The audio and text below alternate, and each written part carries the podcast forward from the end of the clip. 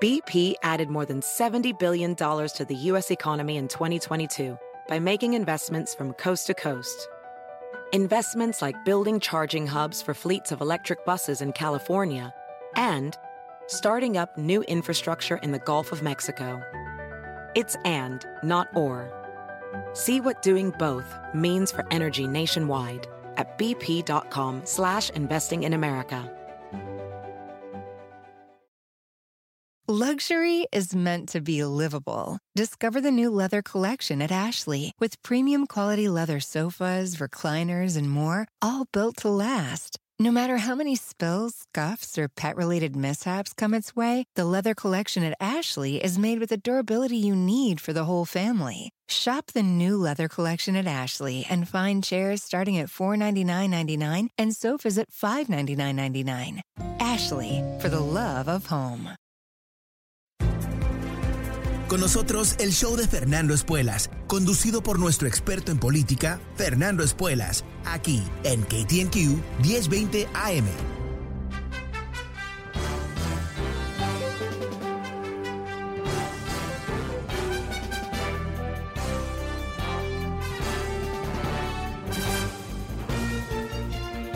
Hola, ¿cómo estás? Soy Fernando Espuelas desde Washington. Muy buenas tardes. Gracias por acompañarme.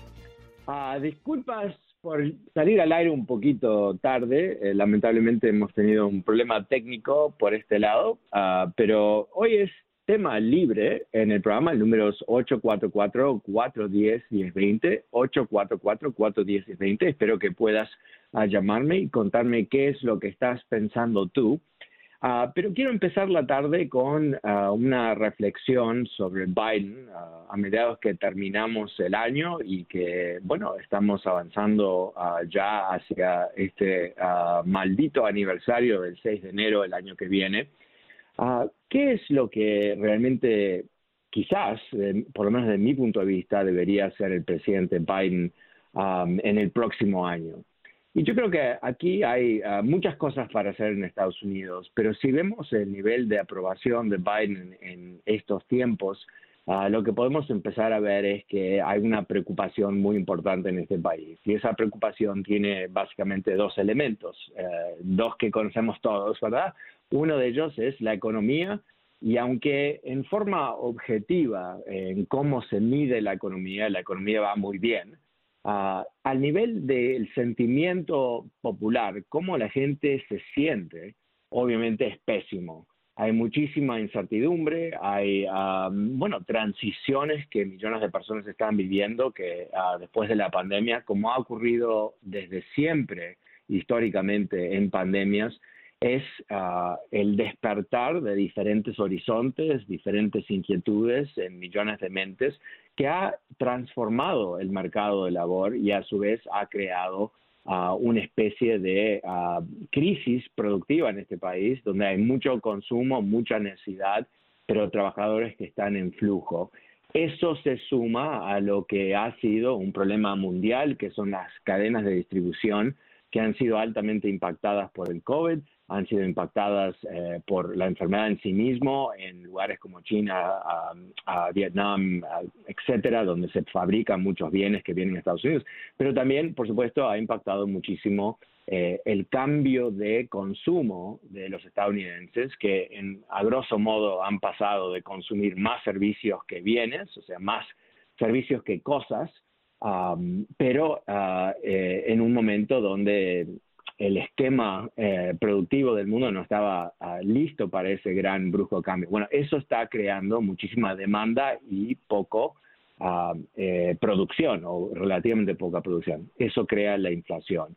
Entonces, eh, esto creo que es, fundamental entender el, elemento económico que tiene una solución ah, natural, ¿no? Más allá de lo que haga Biden, que es que se van a ajustar estas eh, cadenas de distribución porque las empresas están innovando, están cambiando, están tratando de mejorar y es en su interés económico para hacerlo, así que esperemos que eso va a ocurrir, todo el mundo espera que ocurra.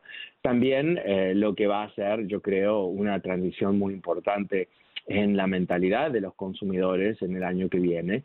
Ah, nadie va a apoyar cerrar la economía una vez más Eh, está claro que el problema del COVID ahora se está concentrando en forma dramática en personas no uh, vacunadas y creo que la sociedad se va a mover rápidamente en la mayoría de los estados a decir, ok, eh, es tu elección no vacunarte, pero si no te puedes vacunar no vas a poder participar uh, de ciertas cosas en la sociedad donde tú pones a riesgo otros individuos. Y eso creo que va a cambiar esa dinámica en forma muy dramática. Ahora, la, segunda parte es el COVID en sí mismo. Eh, ¿Qué es lo que Biden debe hacer el año que viene para realmente eh, poder uh, transmitirle y hacerle sentir al pueblo estadounidense que hay aquí uh, una salida de esta pandemia? Um, y yo creo que, que, lo están haciendo, ¿no? Eh, en este, esta uh, enfermedad, este virus es muy impredecible, es muy dinámico, es muy innovador y lamentablemente el hecho de que no tenemos altos niveles de vacunación en países de bajos ingresos, África, Asia, América Latina, quiere decir que hay muchísimo potencial que el virus desarrolle nuevas variantes que van a desafiarnos en el futuro. O sea, si hay algo que la administración de Biden puede hacer el año que viene es asegurarse que todo el mundo se vacune. Esto va a ser fundamental para poder realmente conquistar este virus y poder lograr que podamos retornar a una vida más o menos normal. Eh, es posible estas dos cosas, es posible atender el elemento económico y a su vez lidiar con lo que sería, ¿cómo se dice en inglés? Una frase que me gusta mucho, soft landing, ¿no? La idea de un aterrizaje suave Um, del tema de COVID. Donde no desaparece COVID, el objetivo no es llegar a, cero uh, de infecciones, sino es llegar a un nivel manejable en donde eh, las personas que se infectan no tienen uh, síntomas uh, importantes o si tienen síntomas no son síntomas que sin duda los va a poner a riesgo de tener que entrar en un hospital. Y ahí es donde no hay ninguna duda que el tema de vacunación es lo que prima. Y yo he comentado ayer uh, y en muchos otros momentos cómo yo sigo muy, muy de cerca uh, las instrucciones, los uh, desarrollos de atención médica, de, de, salud pública en términos de COVID en, Israel, donde han tenido muchísimo éxito y fueron muy agresivos en la utilización de las vacunas. Fueron el primer país de dar la tercera dosis. Y hoy anunciaron que están seriamente contemplando dar una cuarta dosis de la vacuna de Pfizer, porque consideran que eso les daría a ellos una especie de garantía uh, sobre esta nueva versión del COVID. No sé si eso es buena idea o no, creo que es eh, todavía bastante preliminar, pero te dice que eh, más que nada estamos eh, llegando al punto de, donde vamos a poder superar el COVID de la misma manera que hemos superado el resfrío, ¿no? De la misma manera que hemos ah, superado el flu como algo que era devastador y ahora, por supuesto, hay gente que todavía muere, pero eh, entendemos que hay, uh, no es algo mortal si te infectas, si por supuesto tienes cierto cuidado, te has vacunado y todo el resto. En fin, uh, yo creo que esas son las dos cosas que Biden debería definitivamente prestar atención en este nuevo año. Más allá de todo el resto que han hecho los demócratas. Y hubo un artículo muy interesante en la revista Atlantic. Te he comentado sobre esta revista. Es una revista que tiene mucho impacto, es, es una especie de, de, plataforma de grandes ideas, grandes reportajes, muy inteligente. Uh, no, no tiene un, un, uh, un lente po político exactamente, sino que más que nada tiene una especie de um, eh, prejuicio a, ser analista, ¿no? A ser muy, muy profundo. En fin, ¿qué es lo que ellos ah, piensan también? Es que lo que está ocurriendo aquí es que estamos yendo hacia un, uh, un nuevo, una nueva versión de, de, este país, una versión en donde uh, vamos a tener que uh, no solamente superar nuestro concepto de esta enfermedad, pero vamos a tener que también tener Ah, bueno, una óptica más amplia sobre los grandes retos sobre cuales enfrentamos en, en, el próximo año y años después. Pero quiero transmitir más que nada es que con todo esto tengo un alto nivel de optimismo sobre el año que viene. Ah, creo que eh, hemos visto lo peor del COVID. Ah, creo que cada persona que ha decidido eh, tomar eh, las riendas de este asunto, vacunándose, tomando el refuerzo, son personas que ya han determinado que no van a ser presionadas por esta enfermedad, por este virus, y de esa manera lograr que podamos todos emerger. Hay algo que quizás lo, lo hemos aprendido, sé que muchos lo hemos aprendido, hay muchos que no, ah, pero que estamos todos juntos, ¿no? Eh, quizás pensamos que estamos ah, separados, que somos muy diferentes, que no podemos ah, intercambiar ideas inclusive, pero la realidad es que no, estamos bastante conectados.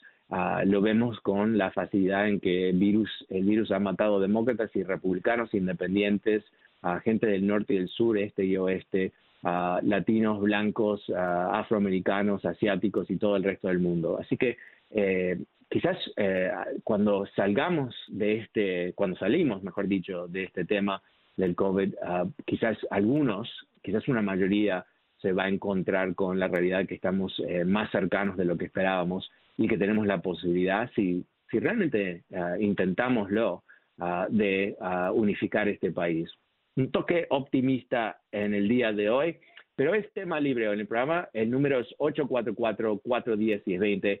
Vuelvo enseguida después de una pequeña pausa. Hola, ¿cómo estás? Soy Fernando Espuelas desde Washington. Muy buenas tardes, gracias por acompañarme.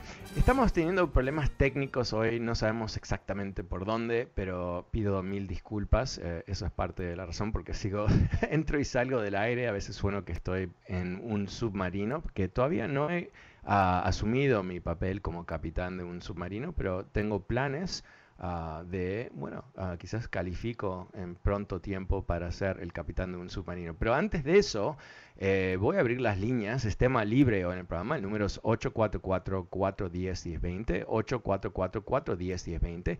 Uh, empecemos la tarde con Felix. Hola Felix, ¿cómo te va? Buenas tardes. Sí, estimado Fernando, muy buenas tardes. Buenas tardes. Bueno, aquí yo le, yo le catalogo a usted como el patriota estadounidense más, uh, más fuerte, más firme que hay. Muy bien, Fernando. Ah, yo lo felicito por su información que nos da, por la investigación que hace. Usted tiene bastante conocimiento. Muy amable. Y luego a los, a los seguidores del pelos de elote, quiero decirle, por favor, este 2022 recapaciten, reaccionen. Este Trump no es el, el hombre que se creía que era antes el gran empresario, el, el capitalista, el, el, emprendedor. No, es un tipo mafioso. Viene de la mafia este hombre. Dense cuenta. Tienen que darse cuenta esa gente que lo siguen ahí. Pero hay un refrán que dice, dime con quién andas y te diré quién eres. Entonces, si son de esa tendencia la gente que lo apoyan, bueno, está bien, sigan nomás ahí, no hay problema. Y para Yo no sé, Felix. Fernando, quiero... Sí, dime. Bueno, volvemos a ti para que finalices, pero iba a decir, yo creo que es un poquito más complejo, ¿no? Eh, yo no creo que la gente que lo sigue necesariamente sabe la realidad. Eh, porque hay algo que existe en nuestro sistema, en nuestro sistema político, algo que se ha medido, que es, le llaman en inglés low information voters votantes que tienen poca información. Y ese tipo de votante eh, es muy, muy vulnerable a lo que es una manipulación ah, mediática. Ah, es fundamental en cualquier intento de fomentar un sistema autoritario, de acabar con la democracia, de lograr básicamente un sistema fascista, asegurar que los más fervientes seguidores eh, tengan eh, completa certeza de que el gran líder es totalmente el gran líder y que no hay otra opción.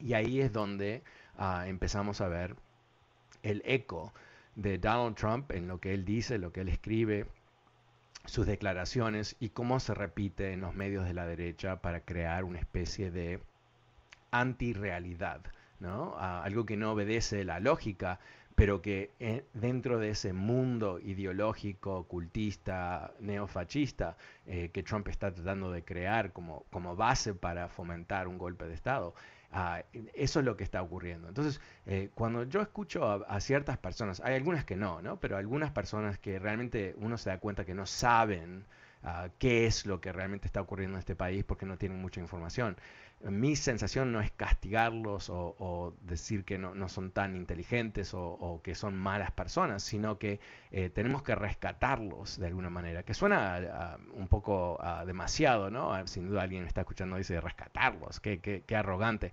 Pero en serio, ¿no? O sea, si alguien está en un culto, donde se ha distorsionado la realidad de tal manera que la gente no sabe lo que es real, ¿no? Se creen que el gran líder está hablando de, por Dios o que vienen los aliens y tienen que ah, ponerse uh, Nikes blancos y un, traje ¿no? azul, lo que sea, para, esperar a los aliens que los van a llevar próxima, la próxima vida y todo eso. Eh, todo, esas cosas son, entendemos que son peligrosas. Bueno, ¿qué pasa si hay un culto cuyo mm, propósito no es esperar los aliens, sino es derrocar la constitución de Estados Unidos? ¿Qué hacemos? ¿No? ¿Cuál, es ¿Cuál es nuestra obligación? Y tenemos que hacernos la pregunta, quizás mm, suena tan obvia, pero creo que hay que hacer esa pregunta.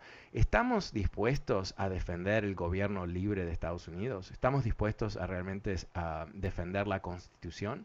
Y cuando digo defender, por supuesto no estoy hablando de nada eh, eh, físico, estoy hablando de nuestro involucramiento y ah, compromiso con el sistema constitucional. Y cómo vamos a no simplemente hacer lo que hemos hablado sin duda ah, tú y yo 12 em, años en este programa, que es votar, votar, votar, registrar, registrar, registrar, activar, activar, activar. Pero más que eso también, es, yo creo que tenemos que empezar a persuadir a miembros de nuestra comunidad que han, se han perdido en este mundo. Y, esto es un fenómeno eh, a través de todo este país, en donde ha habido eh, familiares que caen en este mundo, en este culto, a gente normal, gente que, que reconocías como alguien ¿no? de, buena fe, con, inteligencia y capacidad de razonar, que caen por razones que no entendemos todavía en estas burbujas informáticas llenas de mentiras. Y eso es lo que termina uh, creando estos cultos. Pero, pero en fin, Félix, uh, me ibas a decir que para terminar, ¿qué ibas a decir? Sí, Félix, usted lo dice, ah, Félix, digo, Fernando, usted lo dice de una forma muy elegante, ¿no? Gente que tiene baja información, poca información. Pero yo los llamo los necios los necios son los que están ahí en esa cosa. Bueno, y para finalizar, Fernando, muchas felicidades este 2023 para usted y toda su familia y sigamos para adelante imparable defendiendo la democracia de Estados Unidos. Gracias. Fabuloso, Felix. Eh, lo mismo para ti y tu familia. Feliz ah, Navidad si celebras, felices fiestas, ah, feliz año nuevo sin duda. Y, y entre todos eh, tengo, tengo mucha confianza que vamos a crear un mejor 2022. Muchas gracias. Eh, el número es 844-410-1020, es tema libre en el programa. Pasemos con Diego. Hola Diego, ¿cómo te va? Buenas tardes. Hola Fernando, ¿cómo estás? Saludos. Bien, bien saludos. Fíjate que justo como estabas, estabas hablando de las vacunas, y el día de hoy me puse la tercera vacuna. Ah, buenísimo. Pues sí, eh, déjame comentarte esto que la verdad que me, me sorprendió mucho que por este lado de acá hay gente que han sacado cita. Eh, el, el, momento que yo llegué había una fila considerable de personas para la tercera, para la segunda y primera dosis. ¿Dónde, ¿dónde estás tú, Diego? estoy en el área de, de, Pensilvania, en el área más o menos por Allentown se llama el sitio donde vivo. Ah, ok. Entonces, y en la, en la, para la primera vacuna vi un buen número de personas que realmente considero yo que es importante eso. y, me alegro, realmente me alegro porque la gente está concientizando el, el que nosotros debemos confiar en la ciencia, en lo que están haciendo por la gente y por nosotros. Y realmente sí, mira que, permíteme decirte que voy a tratar de de hacer el abogado del diablo, obviamente porque si este Trump hubiera dicho lo que está diciendo ahora, no sé si ustedes ven ahora las noticias que está ya hablando de que, ah, sí, la vacuna es buena, ah, sí, ya me vacuné la tercera dosis, hasta llegan hasta llegan a decir bu, bu, bu. Sí, y sí, también sí. me pongo a pensar, esa gente, Fernando, esa gente que hace el bu, bu, bu, ¿qué esperan? ¿Que se muera más gente para seguir? O sea, no sé, no entiendo. Pero en buena hora que ya lo está diciendo, lo está admitiendo de que las vacunas sí funcionan. Este hombre que nos quitó muchas vidas, y seamos claros, de este, este hombre que realmente ayudó a morir a mucha, mucha gente. Si Ujú. él hubiera dicho desde un principio, vamos a combatirlo con las vacunas, vacúnense, vacúnense, cuídense, mascarilla hasta que venga la vacuna, yo creo que hubiéramos tenido otro panorama. um, Diego, hay, hay un, te, interrumpo, pues se acaba el tiempo, solamente para comentar algo. eh, se calcula de que de los 800.000 muertos hasta ahora por COVID, ah, se calcula que más o menos 200.000 ah, se hubieran salvado si hubieran ah, sido vacunados. O sea, el, eh, lo que nadie esperaba en esta crisis es que iba a haber hostilidad sin fundamento, sin, sin evidencia, sin nada, eh, en contra de la vacuna y que gente estaría dispuesta a ponerse en peligro am, de morirse y no vacunarse. Ni que hablar de las tantas personas que han quedado después de su enfermedad con lo que se llama long COVID, ¿no? Algo que puede impactarlos, nadie sabe, en los los impacta meses, quizás años, nadie sabe. Ah, pero es debilitador, algo que se hubieran ah, ahorrado, se hubieran salvado de eso también. O sea, eh, eh, lo que tú dices es, es, es, es, tan triste, ¿no? Como este tipo, Donald Trump, ah, mintió, escondió y logró que ah, 200.000 personas mu- mueran. Ah, Diego, muchísimas gracias por tu llamada. Es 844-410-1020, es tema libre hoy en el programa. Llámame, cuéntame qué estás pensando. Soy Fernando Espuelas y vuelvo enseguida después de esta pequeña pausa.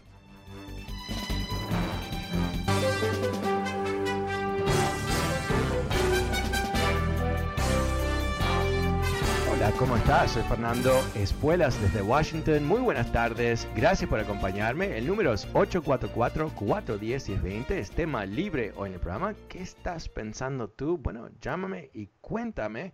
Ah, quizás has escuchado algo interesante esta semana. Quizás, ah, bueno, tienes una pregunta o quieres debatir algo. Este es tu programa. Llámame y cuéntame qué es. El número es 844-410-1020. Volvemos a las líneas con Nacho. Hola Nacho, ¿cómo te va? Buenas tardes. Hola, hola Fernando, muy muy bien Fernando. Mira Fernando, eh, tenemos un comentario, tenemos una cuesta bien difícil.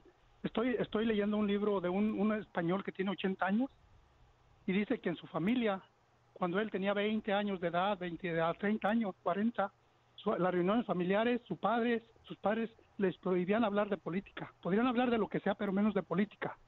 Entonces me puse yo a pensar en mi familia en México. O sea, sucedía exactamente lo mismo. Entonces, casi siempre nos, nos decían, ¿sabes qué? Aquí pueden platicar de lo que sea menos de política. Algunos que no hicimos caso, como yo, nosotros somos 12 de familia. De mis dos hermanos, yo soy el único que estoy bien involucrado en la política. Los demás, dos más los he convencido, pero los demás, uh, no quiere, o sea, o sea, y, y tenemos, y esa cuesta es en todas las familias casi, entonces nos cuesta mucho entender que la política es la que más nos, nos, nos, nos debería interesar, porque eso es nuestras vidas, nuestro futuro, porque son Ujú. nuestra gente que nos dirige, pero la gente no, es muy difícil hacer entender eso, es muy complicado, y, y pero pues no, yo digo que, que es importantísimo no darnos por vencidos, y te felicito por, por seguir, seguir y seguir machacando en eso. Gracias. Y, y Nacho, pues ¿y, y- por, y por qué te parece que, que fue algo ah, no permitido hablar de política? Porque porque porque cada quien tenía su punto de vista entonces no sabíamos no sabíamos analizarnos uno al otro empezábamos a querer a querer ganar cada quien en vez de Mm. poner la atención como tú lo haces de una manera constructiva. O sea que si yo apoyaba a alguien tenía que ganar y si apoyaba teníamos que hacer que o sea teníamos que tener la razón a fuerza todos y no analizábamos los puntos importantes como me he enseñado contigo más. O sea eso y eso es y eso no eso lo he tratado de implementar Mm, en mis reuniones, pero es muy complicado. Es complicado. Es complicado también en un ámbito donde si no hay costumbre de hablar sobre la política, entonces la gente no quiere hablar sobre política, entonces no hay costumbre de hablar sobre política. Porque, porque yo, eh, yo recuerdo, eh, y no digo que esto es ilustrativo de la sociedad uruguaya, pero tengo más de una memoria en mi familia de que es una familia no muy grande, pero no sé, quizás cuando estamos todos, todos juntos somos 15, no muy grande, pero eh, donde hay una gran variedad de puntos de vista político y donde hay todo tipo de votantes, efectivamente. Tenemos a familiares del centro derecha, centro izquierda, izquierda izquierda, en fin. Y, y, las conversaciones a veces son eh, un poco duras, pero divertidas al mismo tiempo, porque no hay eh, la premisa de que vamos, primero que, que, te voy a convencer que estás equivocado, uh, pero tampoco hay el concepto de que eh, uno es bobo y el otro es inteligente y que cómo es que nadie entiende lo que yo pienso, ese tipo de No es personal tampoco, es, es mucho más yo creo que de la misma manera que se habla del, fútbol, ¿no? en Uruguay en particular, culturalmente, el fútbol y la política son dos temas que siempre están disponibles, apropiados para la mesa y para las familias. Obviamente puede haber excepciones y siempre hay choques, ¿no? Que, gente no quiere, pero no quiere quizás em, profundizar. Pero tú, Nacho, ¿tú ah, tienes conversaciones políticas con tu familia? Ahora que eres más grande? Sí, sí, sí, sí, no, sí, sí. A veces uh, se llegan a puntos muy difíciles, pero sí, sí. Y de este libro, y te platico lo que es otra, otra cosa importantísima de este libro que también dice el Señor, muy importante. Dice que, dice que las familias, los países, como estás hablando de Uruguay, de tu país, de, de los países que son, él nombró como, nombra como 20 países que viven muy, muy bien, porque, porque, porque ahí para ellos hablar de política es, es el pan de cada día. O sea, y él había, dice que ha viajado a muchísimos países y los países que mejor viven son los que hablan de política, porque saben, porque saben diferenciar una cosa de la otra y no y no, no, lo toman como personal, así como dijiste tú. Y esos países son varios países, nombró varios y esos son los que mejor están ahorita, mejor gobiernos tienen, porque porque el, gobierno no no no no no, no se no se venden por nada saben la gente. No, bueno, tampoco, o sea, no, no hay, no hay, eh, no hay sistemas perfectos. Lamentablemente tenemos, ah, por supuesto, siempre tenemos la, la posibilidad de que uh, inclusive gente inteligente con buenas intenciones se equivoque. Uh, pero, pero definitivamente, mira, e, esto uh, lo hemos hablado en algunas ocasiones en este programa. Eh, la importancia de crear una cultura política entre latinos creo que es, es ah, fundamental, es, es, necesaria para lograr que tengamos un sistema saludable en este país. Ah, porque la falta de, conciencia, la falta de entrega con el sistema político ah, por parte de jóvenes en particular en este país es algo que eh, es desastroso, porque por un lado tenemos eh, muchos eh, jóvenes latinos que están ahí en Bavia, ¿no? Están haciendo su cosa, no les importa, no tienen cultura política, digo, ¿no? No saben cómo impactarlo, quizás son cínicos, ¿no? Porque no tienen otro, otro contexto. Mientras tanto, hay grupos en este país que son tremendamente em, eh, activos políticamente y son grupos que piensan que los latinos somos un problema en este país y ellos nutren a sus jóvenes y, crean ah, incentivos para participación política ah, de esos grupos, que son literalmente grupos antilatinos. Entonces, ¿cómo, ¿cómo vamos a poder ah, defender este país y esta democracia si hay gente que, quiere cambiar la constitución para las malas, ¿no? para eh, crear más oportunidades de, de, la minoría tener control? Minoría siendo gente que piensa ahora que va a perder su mayoría. Ah, ¿cómo, ¿cómo, defendemos el país si no nos involucramos? Ah, Nacho, te agradezco mucho eh, tus comentarios. Ah, gracias por compartir ese libro. El número es 844-410-1020. Es tema libre en el programa. Llámame y cuéntame qué estás pensando. Eh, bueno, pasamos ahora con Fernando. Hola, Fernando, ¿cómo te va? Buenas tardes. hola, ¿qué tal? Fernando, ¿cómo estás? Bien, gracias. ¿Y tú qué, estás haciendo eh, aquí a dos días de Navidad? Pues mira, aquí andamos manejando ahorita y estoy aquí en la ciudad de cerca de San Bernardino, California. Ah. Y tenía un par de preguntas. Escuché en otra radio, hay un locutor que se llama David Backman, no sé si lo has escuchado. Lo conozco, sí. Ah, es un ardo crítico de, de, Donald Trump y en general del Partido Republicano. Ya. Le critican muchas tonterías que ha hecho en, en todo este tiempo. Y hizo un comentario que me llamó mucho la atención, donde dijo que hay otro papanatas también que se llama Matt Gates, que dice que si ganan las elecciones la mayoría del Senado y va a proponer a Donald Trump como Speaker of the House. Ah, mi pregunta es esa, ¿esto es posible que se haga? Y la siguiente pregunta es, si llega a ser Donald Trump encontrado culpable de toda la insurrección que hizo en el 6, en el 6 de enero y llega a ser culpable de algo, ¿es posible aún así que pueda ser Speaker of the House una persona como Donald Trump?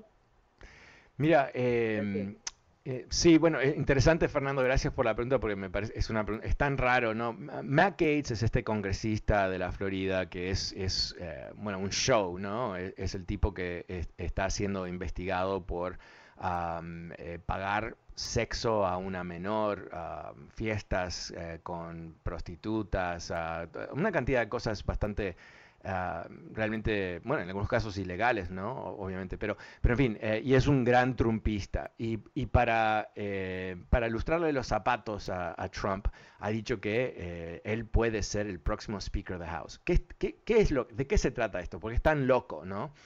Bueno, de, qué se trata es que ah, Trump odia a Kevin McCarthy, el líder de los republicanos en la Cámara de Representantes, que tiene como ambición central en toda su vida, un foco total, ser el próximo speaker el año que viene si los republicanos ganan la mayoría como se piensa que van a ganar. Y Trump está muy desconforme con Kevin McCarthy porque Kevin McCarthy tuvo la mala idea del día después del 6 de enero, el 7 de enero, decir que Trump era responsable por lo que había ocurrido. Algo que inmediatamente se lo tragó, como que no lo había dicho, y fue corriendo a mar al lago, pedir disculpas y, tirarse sobre las alfombras, frente para abajo, eh, esperando que el gran Dios anaranjado lo, lo perdone. Y no lo ha perdonado. Entonces eh, constantemente lo critica, ahora lo critica Kevin McCarthy por ah, no haber puesto republicanos en el comité de investigación para defenderlo. Algo que Kevin McCarthy intentó hacer, pero como lo intentó hacer tan mal, poniendo congresistas de la ultra trumpista en el comité, sabiendo muy bien que el único papel que iban a jugar ahí es poner palitos en la rueda de la bicicleta constantemente, Nancy Pelosi dijo, no, no gracias, no lo necesitamos. Y ahí es donde eh, primero ¿no? los republicanos dijeron, ay, no, este comité no es legítimo, bla, bla, bla. Pero lo que está pasando es que toda la información está saliendo y está perjudicando a Trump. Entonces Trump ahora odia a Kevin McCarthy totalmente. Entonces, con ese preámbulo bastante largo, eh, ¿Qué es lo que está diciendo Matt Gates? Que él va a proponer, cuando ellos ganen la mayoría, otro speaker que va a ser Donald Trump y Donald Trump se convierte entonces en un oficial constitucional de Estados Unidos y todo el resto. Eh, ¿Se puede hacer? Sí, se puede hacer porque no hay ningún requerimiento que el Speaker de the House sea un congresista. Algo que sin duda yo no lo sabía hasta hace poco cuando surge este tema, pero es el caso. ¿Va a ocurrir? Eh, no eh, o sea, sería lo más ah, loco. Bueno, ok. Mira, me voy a retractar inmediatamente. Eh, lo más loco que nunca, bueno, ya hemos vivido muchos más locos que nunca eh, momentos en este país. Ah, quizás, quizás, ¿no? Quizás haya una especie de enfermedad mucho más profundo que el COVID que impacte a los congresistas republicanos y que hagan ese gran show. Quizás. No lo creo, ah, porque eh, más allá de que si Kevin McCarthy puede reunir los apoyos para convertirse en speaker, algo que eh, yo creo que sí lo puede hacer, él reparte dinero. Eh, todo líder ¿no? del Partido Republicano o Demócrata en la minoría se pasa su tiempo, ah, cuando no está tirando piedras al presidente ah, del otro partido, eh, se pasa recaudando fondos, levantando capital para campañas. ¿Y qué hace con ese capital? Lo reparte entre los congresistas. Dicho, de otra manera, él ha invertido en las campañas de muchos de estos congresistas que a su vez están, la expectativa es que van a votar por él. Así que eso es lo más probable, pero que puedan existir ah, posibilidades ah, de una maniobra negra de esa manera, Sí, y Trump, por supuesto, porque él nunca, él siempre coquetea, ¿no? Con, todo. Dijo, oh, es una idea interesante, nunca se le había ocurrido. Y la idea de que él puede ser un speaker, el speaker tiene mucho poder, pero es poder dentro de la Cámara de Representantes. Y no puede hacer lo que se le antoje. Uh, el speaker, quien sea la persona, tiene que trabajar dentro de las reglas de la Cámara de Representantes. Y aunque hay, muchísimo espacio para maniobrar, sin duda, en ese puesto. No es algo que eh, atiende las, la, la, completa falta de capacidad administrativa de un Trump o falta de seguir reglas o entender las reglas o una cantidad de otras cosas que creo que lo superan. Pero, pero creo que hay un, tema más amplio, Fernando, ah, sobre el cual eh, eh, esto obedece, ¿no?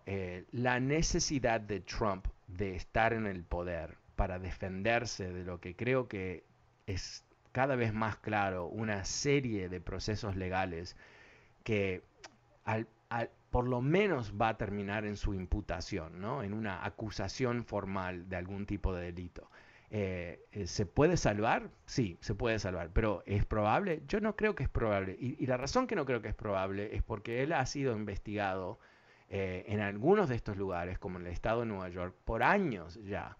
Y si los procuradores no han dicho que es el fin ah, del proceso, terminado con el proceso antes de, fin de año, quiere decir que este proceso sigue. Y si sigue es porque ellos han determinado que hay suficientes indicaciones de delito como para por lo menos procesarlo. Si no, acabarían con esto, porque sería un papelón, ¿no?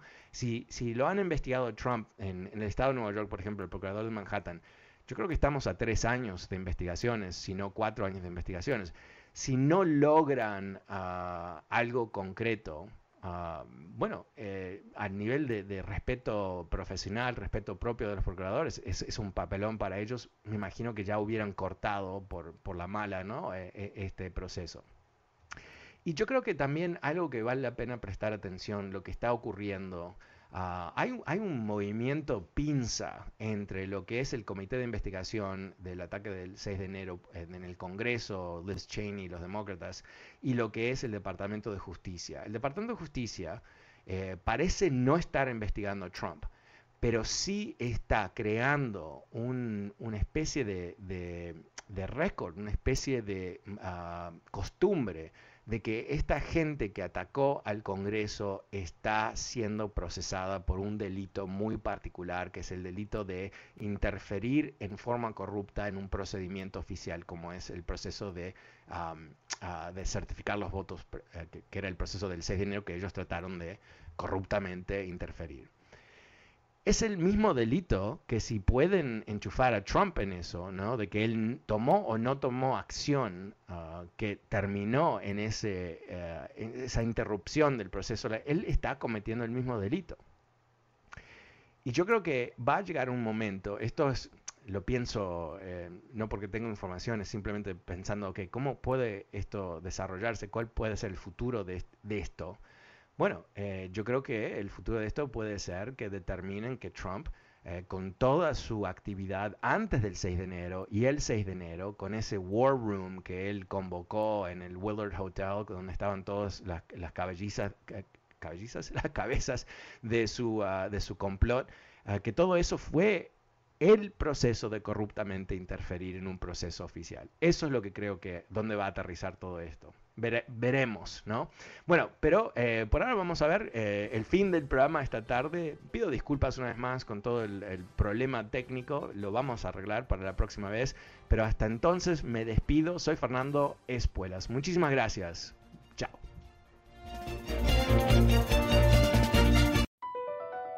BP added more than $70 billion to the U.S. economy in 2022 by making investments from coast to coast. Investments like building charging hubs for fleets of electric buses in California, and starting up new infrastructure in the Gulf of Mexico. It's and, not or. See what doing both means for energy nationwide at bp.com slash investing in America. Luxury is meant to be livable. Discover the new leather collection at Ashley with premium quality leather sofas, recliners, and more, all built to last. No matter how many spills, scuffs, or pet related mishaps come its way, the leather collection at Ashley is made with the durability you need for the whole family. Shop the new leather collection at Ashley and find chairs starting at $499.99 and sofas at $599.99. Ashley, for the love of home.